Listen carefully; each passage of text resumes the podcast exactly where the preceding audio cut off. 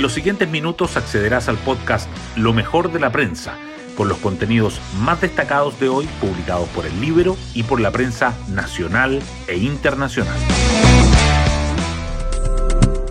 Muy buenos días, soy Pía Orellana y hoy es martes 30 de mayo del 2023.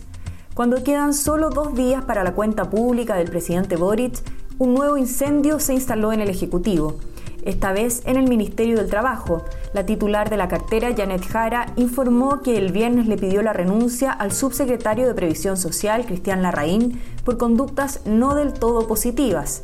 El afectado señaló que se le acusó de acoso sexual, pero que no se le entregaron detalles. Estamos en presencia de una cultura de la cancelación sin ninguna investigación previa de lo que se te acusa, señaló Larraín. Todo esto cruzado por versiones que dicen que el ahora ex subsecretario, uno de los cerebros de la reforma previsional, tenía fuertes diferencias con la ministra sobre cómo sacar adelante uno de los anuncios emblemáticos del gobierno. Hoy destacamos de la prensa. Congreso despacha a ley el reajuste del salario mínimo pese a críticas de la oposición y las pymes.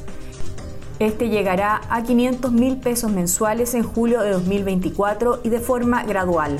El incremento va a beneficiar a 946.000 familias, según dijo la ministra del Trabajo. Parlamentarios de Chile Vamos y del Partido Republicano estimaron insuficientes los subsidios a las pequeñas y medianas empresas. Es una irresponsabilidad, replicó el diputado republicano Agustín Romero. ISAPRES, Suprema no se pronuncia sobre reforma de senadores y sugiere tres ajustes a ley corta del gobierno. La ministra vocera del máximo tribunal, Ángela Vivanco, aseguró que no pueden emitir opinión respecto a la reforma ingresada por parlamentarios, ya que no hace mención a las atribuciones del Poder Judicial, decisión que fue respaldada por legisladores y especialistas.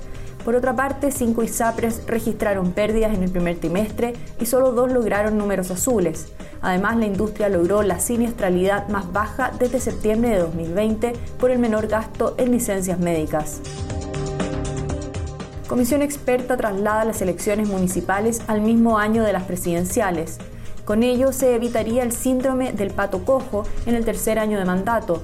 El cambio regiría a partir de 2029, con lo que las autoridades territoriales que sean electas el próximo año tendrán al menos seis meses adicionales de gestión.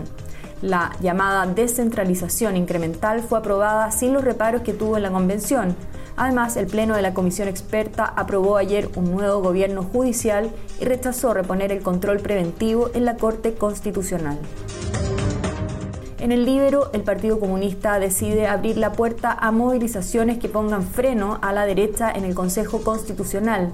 El partido realizó el pleno de su Comité Central este fin de semana, donde emitió un pesimista informe sobre el escenario político y el nuevo proceso constitucional. Además de impulsar movilizaciones, hicieron una dura crítica al alma moderada del oficialismo, representada principalmente por el PPD. La moneda apuesta a instalar los primeros legados del gobierno en la cuenta pública. Este lunes la ministra Vallejo enfatizó que, a diferencia del año pasado, este primero de junio el presidente Boric exhibirá los avances significativos de los 15 meses que lleva en el Ejecutivo. Tras el comité político ampliado, entre los partidos del oficialismo coincidieron con la secretaria de Estado, sin embargo en el PPD surgieron opiniones críticas. Chile Vamos endurece el tono con republicanos por dichos de Arturo Esquella y tensiona la antesala del inicio del Consejo Constitucional. El presidente de la colectividad, fundada por José Antonio Cast, cuestionó el anteproyecto de la comisión experta, lo que generó reproches en la UDI y RN. Y así llegamos al final de este podcast donde revisamos lo mejor de la prensa.